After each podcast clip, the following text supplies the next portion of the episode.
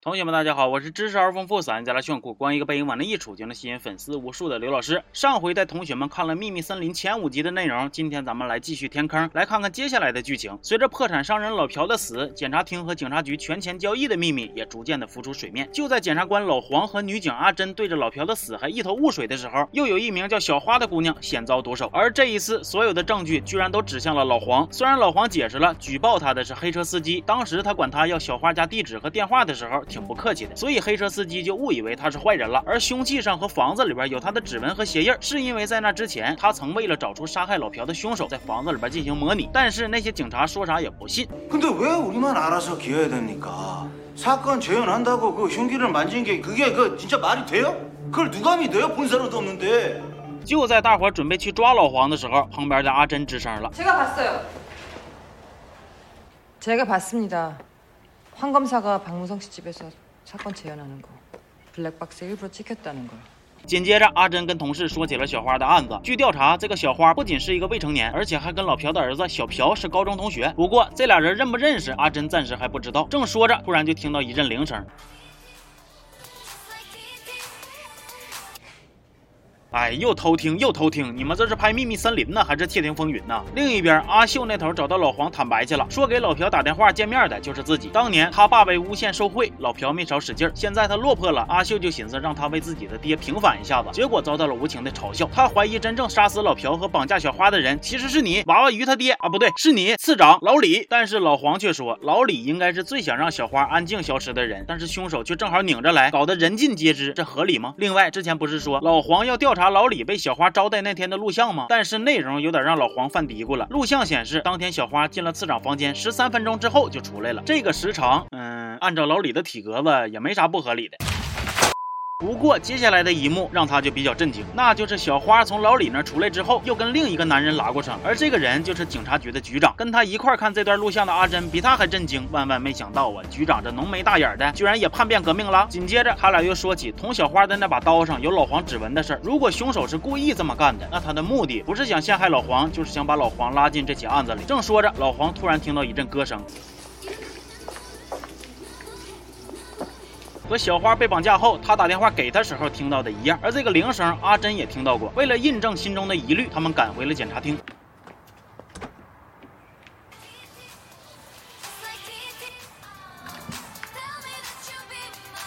黄师傅，哦，难道当时绑架小花的人是你吗，大背头？而此时此刻的大背头。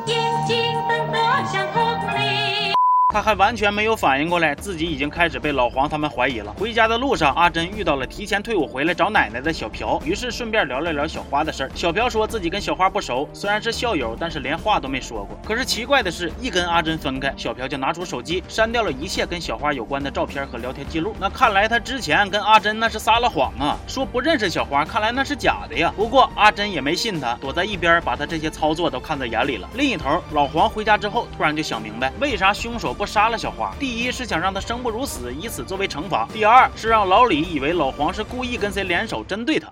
너나날개다는거막으려고뒤로동맹매졌니 不过呢，大背头如果真是凶手，那按他的智商能想出来这么多套路吗？这里边应该还有啥岔头。第二天，老黄打算从大背头那儿把小花的手机搞过来。这个时候，阿秀自告奋勇过来帮忙，过程虽然有惊无险，但是依旧啥也没找着。算了，各回各家，各找各妈吧。本来以为这就完事儿了，结果过了一会儿，大背头呜嗷喊叫的来找阿秀，原来是他发现有人进过他办公室了。那家伙瞪个大眼珠子，气得五了好疯的。哎呀，瞅你疯疯糟糟那样啊！为啥给你起名叫大背头啊？当初就应该叫你瞪眼珠子。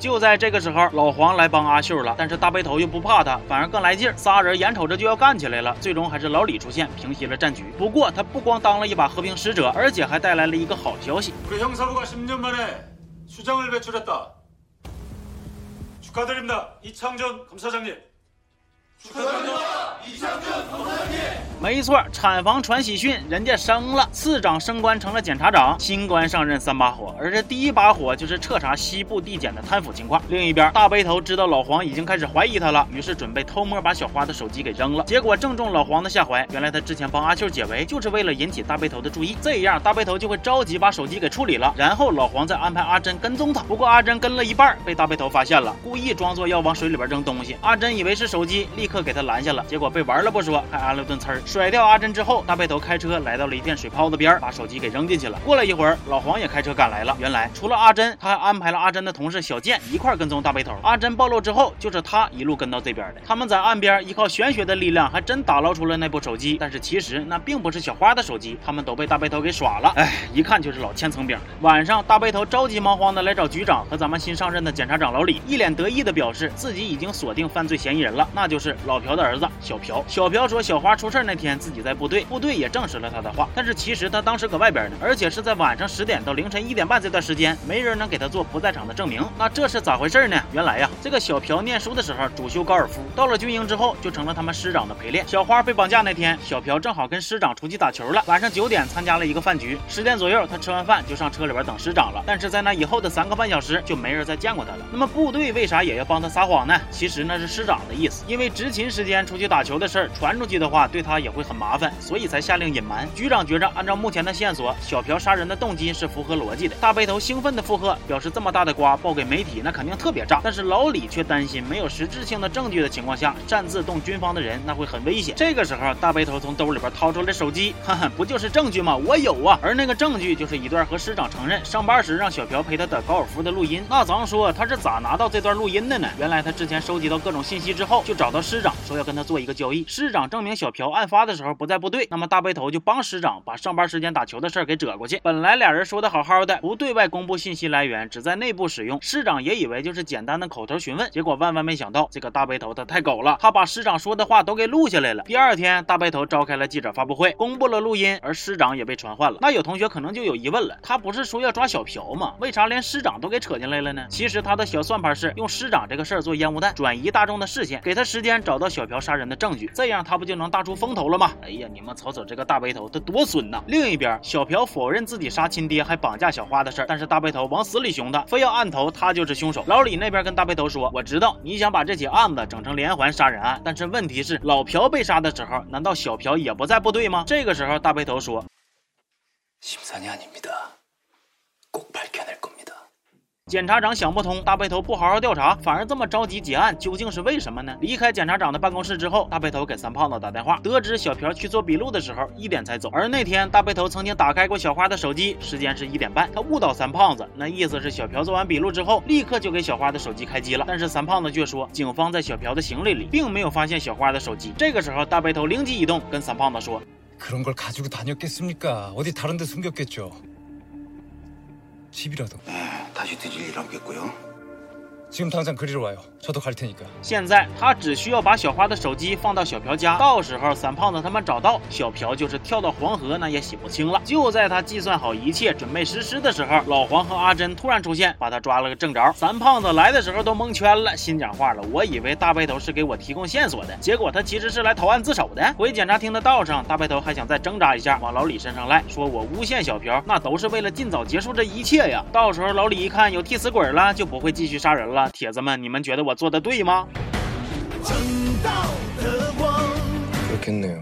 大背头一看，这老黄不信呐！哎呀，别说老黄了，你就拿这套嗑跟狗说，狗都不带信的呀。大背头被带到老李的面前，干过的那些糟心事儿也都被抖了出来了。老李听完，这给他气的连骂带摔的。这边检察长不舒坦，那头局长也遇见事儿了。三胖子他们还没整明白小朴到底是不是凶手呢，就开始严刑逼供，给孩子揍的浑身都是伤！现在真相大逆转，如果警察打人的事儿被曝光，那他们可真就是吃不了兜着走。局长也是没招了，因为小朴身上的伤起码得两周才能消，所以他只能给老李打电话，让他批准拘捕令，两周以后再把小朴给放了。老李那边除了同意，也没有别的啥话好说了。毕竟罪魁祸首大背头是他妈检察厅的人，一人惹祸，一群人跟着吃瓜唠，实在是太亏得慌了。紧接着，检察长又把大背头给支出去了。他问老黄是咋知道大背头扔的不是小花的手机？老黄回答说，当他发现大背头不只有一部手机的时候，就在想，像他那么鸡贼的一个人，明明知道老黄在到处找这部手机，还能肆无忌惮的把它拿出来扔了吗？结果还真让他猜着了，河边扔的那部手机果然只是一个障眼法。老老李让老黄去查大背头是不是小花案的凶手。那头阿珍去找小朴，问他当时为啥要删照片。小朴表示就是一些很普通的照片，他怕调查的时候被警方怀疑，所以就提前删掉了。他们俩正唠着呢，结果阿珍意外的发现小朴身上的伤，继而就知道他挨揍的事了。阿珍很是震惊，他万万没想到自己朝夕相处的同事竟然能干出刑讯逼供这种事儿。他想去讨一个说法，结果半道被老黄给拦住了。他说阿珍强出头的话，可能会让小朴遭更多的罪。但是阿珍觉得所有人都沉默，这对于小朴来说实在是太不公平了。老黄也没有多废话，心讲话呢，既然你这么倔，油盐不进，那我就成全你呗。老黄联系了当律师的老同学，让他帮小朴维权。结果第二天，老同学来看小朴，表明是来帮他的，但是却被小朴拒绝了。经历过这些之后的小朴，属实是有点看破一切。另一边，老黄找到大白头，说起小花的事儿，都到这个节骨眼了，大白头也没有啥好隐瞒的了。他说自己当时虽然比老黄早到二十分钟，但是小花已经没影了，手机是他在地上捡的，以为是这丫头跑丢的，寻思他得回来找手机吧，于是就想守株待兔。结果兔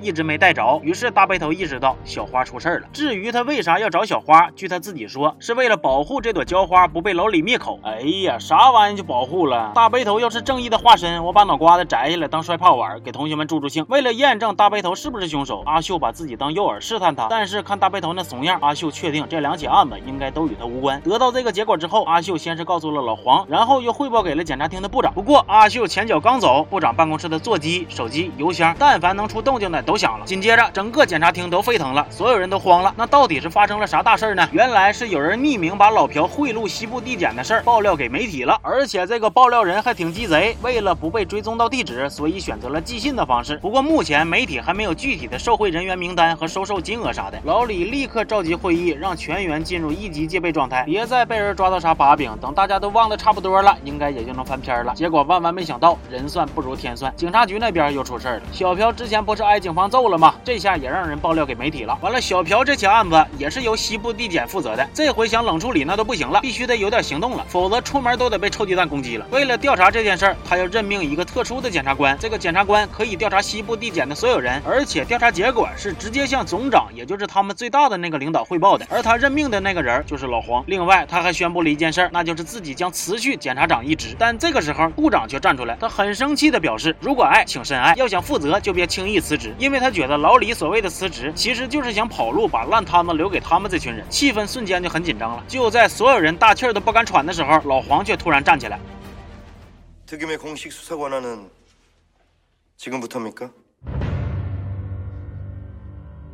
他这话一说，所有人都散了，其中跑得最快的就是大背头了。老黄现在是相当于拿了尚方宝剑，那第一个挨砍的必然是他呀。果不其然，老黄带人来搜查了，大背头把一些东西藏到了检察厅卫生间的水箱里。另一边，老黄整了一个调查小组，组员分别是他之前那两个助理，负责案件搜查的尹科长，老黄的那个老同学女刑警阿珍，以及阿珍的同事小健。他们第一个要查的就是大背头。二零一三年的时候，老朴酒驾逃逸案就是他负责的，最后被判定了无罪，估计他也是捞了不少。调查组这边每个人人都在忙着调查，这个时候老李就突然邀请大家来家里吃饭。这顿饭吃的并不舒坦，李嫂看起来温柔端庄，但是却散发着奇怪的气场。回去的路上，调查组这几个人一边想着再吃点啥，一边唠嗑。阿珍和老同学提起刚刚聊起孩子的话题的时候，尹科长好像不太高兴。这个时候，男助理回答说，那是因为尹科长的孩子在幼儿园郊游的时候出了交通事故去世，这个事儿对他的打击很大，停职了很久，最近才开始工作。另一边，老黄这顿饭虽然吃的不咋开心，但是也不是说一点收获都没有，起码他怀疑名单里边又多了一个，那就是李嫂。第二天，大背头被传唤了，是尹科长审他。虽然大背头一直死鸭子嘴硬，一脸你能拿我咋地的欠揍的表情，但是当看到藏在水箱里的什么卡呀、存折啊、手表啊，居然都被找出来了，而且还拍了照片之后，也就彻底就怂了。与此同时，小健按照老黄的吩咐，把秀妈接来，还原了所谓的受贿案的真相。原来那天是节日，当时来了不少人送礼，其中一个箱子，秀妈以为是水果，就放到一边了。结果万万没想到，里边装的居然是钱。秀爸发现以后，立刻就联系了送礼的人，让他拿回去了。至于后来为啥这盆子脏水又被泼回来了，那就不知道了。大背头离开的时候，正好撞见了从老黄那出来的秀妈。不过这也是老黄特意安排的。大背头这边让人拿石锤锤了个稀巴烂，整个人都懵了。下楼梯的时候一脚踩空，轱辘下去了。非常不幸。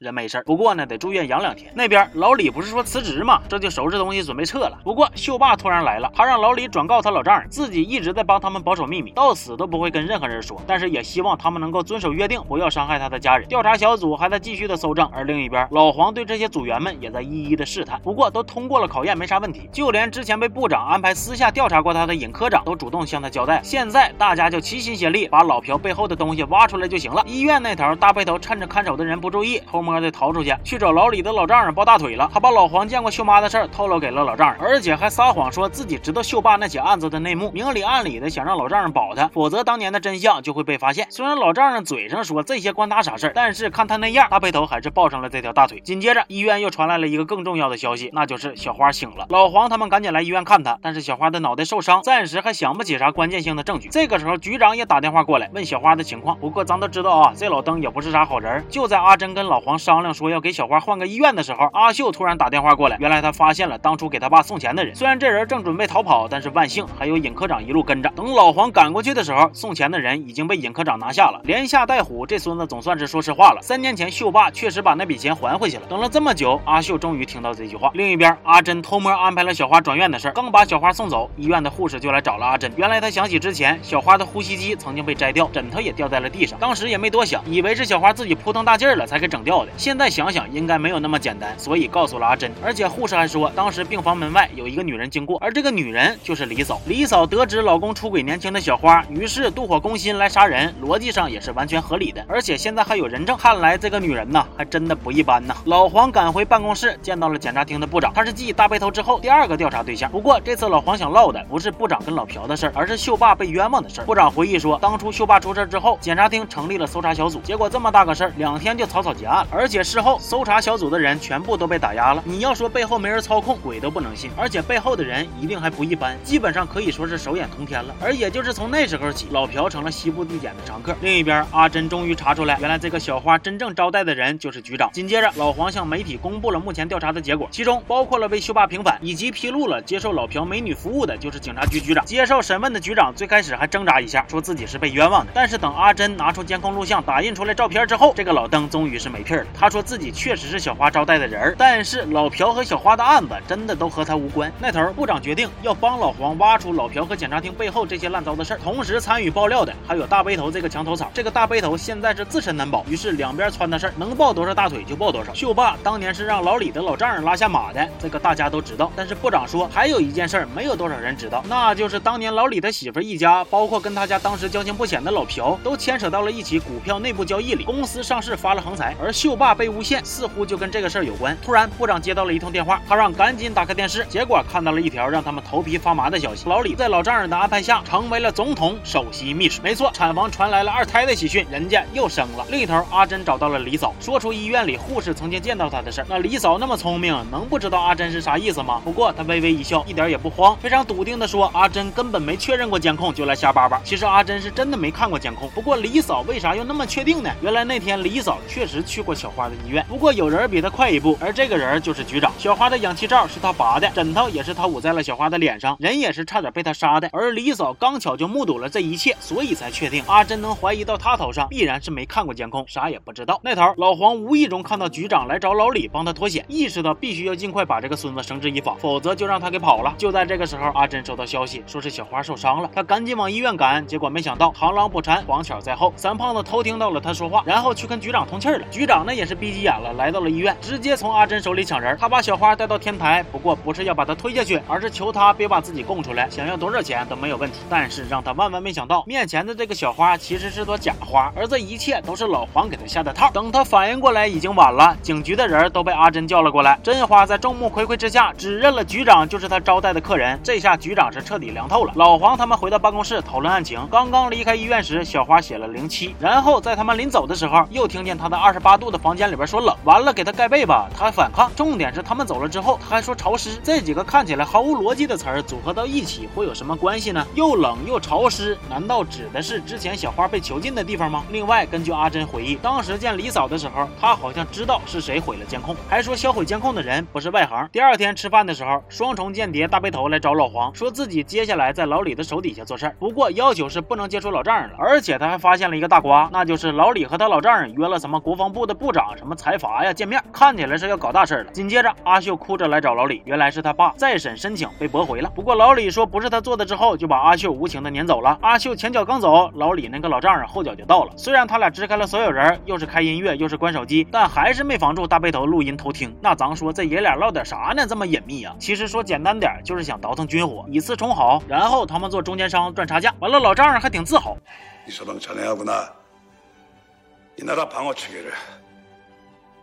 진일보시켰어. 虽然老李也跟着附和了两句，但是看他的神情，似乎并没有他老丈人那么开心。另一边，小花在医院做噩梦，梦里他似乎到了一个房间里，而这个房间让他很恐惧。难道这就是他所说的又冷又潮湿的地方吗？这部剧的编剧属实是套路太多了。杀害老朴以及绑架小花的凶手到底是谁？层层迷雾的背后又隐藏着什么惊天的秘密？别着急，数我就不说了，但是你们立刻上车，疯狂点赞，下期我就揭开所有的谜团。行，时长有限，这期就先到这儿了。我是刘老师，咱们下期见。